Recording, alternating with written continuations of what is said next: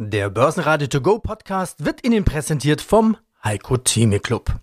Werden Sie Mitglied im Heiko Theme Club. heiko-theme.de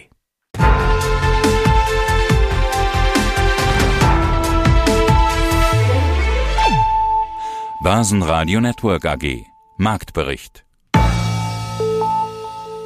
ja, herzlich willkommen am Donnerstag, den 29. Februar 2024 zum ersten Podcast Live-Blick an die Börsen Frankfurt und Wien. Ich bin Christian Drastil und melde mich aus dem Studio des Börsenradiopartners Audio CD.at mit Kurslisten, Statistiken und News und weiteren Rekorden. Auch am 29. Februar, diesen Tag, den es nur alle vier Jahre gibt, sieht der DAX Historisches, nämlich 17.671 Punkte jetzt in der Früh nach einer Stunde Handelszeit. Das ist plus 0,4 Prozent zum gestrigen High bei 17.601,22 und das war schon das fünfte in Folge. Ihr to date DAX 5,07 Prozent im Plus vor Marktstart und 24 Gewinntage und 18 Verlusttage. Die Spanne heute bis jetzt 17,620 auf 17,672 in dieser ersten Stunde. Das heißt, wir stehen auch momentan auf Tages ist gleich Verlaufshoch. Ich möchte mit einer Anekdote zu diesem 29.02. beginnen und da geht's acht Jahre zurück. Am 29.02.2016 ist der Uli Hoeneß aus der Haft entlassen worden und ich habe damals scherzhaft bemerkt, jetzt kommt wieder Geld in den Markt, in den DAX hinein. Und wenn man sich anschaut, es ist lustig, es war natürlich scherzhaft gemeint. Und der DAX ist während seiner Haft von 12.000 auf 9.500 gefallen und zwölf Monate später war er wieder bei 12.000 oben. Ich muss schmunzeln über diese Geschichte. Uli Hoeneß war ja bekannt, dass er gerne auch an der Börse was tut. Aber schauen wir mal, wer heute von diesem Alltime High am stärksten profitiert. In der Früh ist das mal die Zalando nach einer Stunde mit plus 1,8%, dann Sartorius 1,4%, Siemens Energy 1,2%. Günstiger gibt es die Bayersdorf, zu der komme ich noch mit 3,4%, dann die Infineon mit minus 0,5% und die Bayer wieder mal mit minus 0,5%. Ich gehe gleich mal rein in die Bayersdorf. Da rechnet man nach einem starken Jahr mit einer Verlangsamung des Wachstums. Das sind die Geschichten, die die Börsianer halt nicht hören wollen.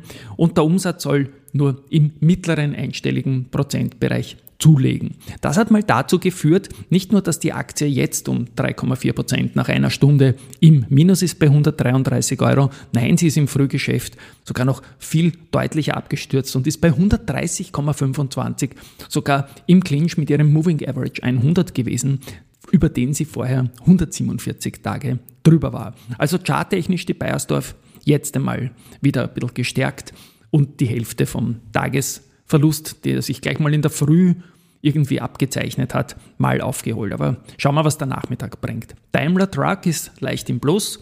Da ist die geplante Fusion zwischen Teilen des äh, Konzerns mit der Toyota-Tochter Hino in Asien einer Verzögerung unterworfen. MTU haben gestern gedreht nach sieben Tagen im Minus davor und die haben im vierten Quartal mehr umgesetzt und verdient, aber im Gesamtjahr geht sich wegen den Triebwerken des Partners Broad Whitney kein Gewinn aus, also es ist ein Verlust übergeblieben, die Aktie trotzdem 0,59 Prozent im Plus. Year-to-date schwächster nach zwei Monaten wird die RWE bleiben. Fitch bestätigt aber den Ausblick stabil mit BBB Plus. Und von VW gibt es Nachrichten, dass man mit dem chinesischen Elektroautohersteller Xpeng zusammenarbeiten will. Natürlich geht es da um Elektroautos. Und Serien gibt es auch ein paar spannende. Die BMW sechs Tage im Plus, 7,21 Prozent hat die gemacht. Und die Porsche Automobil Holding ebenfalls sechs Tage im Plus mit 9,57 Prozent. Also das ist durchaus nennenswert. Weniger gut bei Henkel, momentan sechs Tage minus 3,55 Prozent. So viel zum DAX. Weniger gut läuft es nach wie vor im ATX. Der ist jetzt auf 3349,87 Punkte gefallen zu Marktbeginn, also nach einer Stunde 1,15 Prozent minus. Das ist jetzt circa 100 Punkte oder 3 Prozent unter dem Jahresstartwert. Also der Abstand zum DAX geht jetzt derzeit aktuell auf mehr als 7 Prozentpunkte schon auf, obwohl der ATX hat auch 22 Gewinntage, 20 Verlusttage in diesen magischen 42 Tagen. Aber es läuft momentan vom, vom Indexwert her nicht so gut. Top aus den Unternehmen dieser Österreich Roadshow in Deutschland ist heute die Palfinger mit 1,04 Prozent plus und eine Neuigkeit hat es gestern gegeben beim Traders Place Tournament. Denn die Aktie der Infineon, die war vorgestern die beste Aktie und hatte damit eine Wildcard. Und ja, richtig, sie war gestern die schwächste Aktie, die Gewinne vom Vortag wieder egalisiert.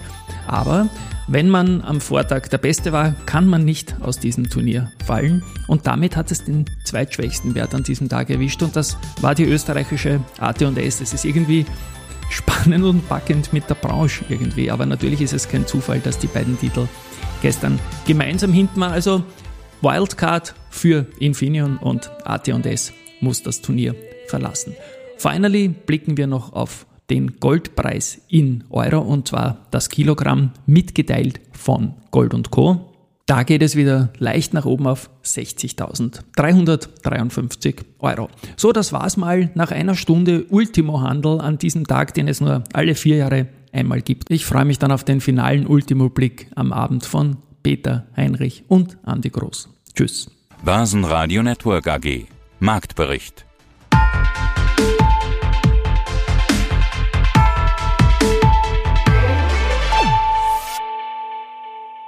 Das Börsenradio Nummer 1. Börsenradio Network AG. Der Börsenradio To Go Podcast wurde Ihnen präsentiert vom Heiko Theme Club.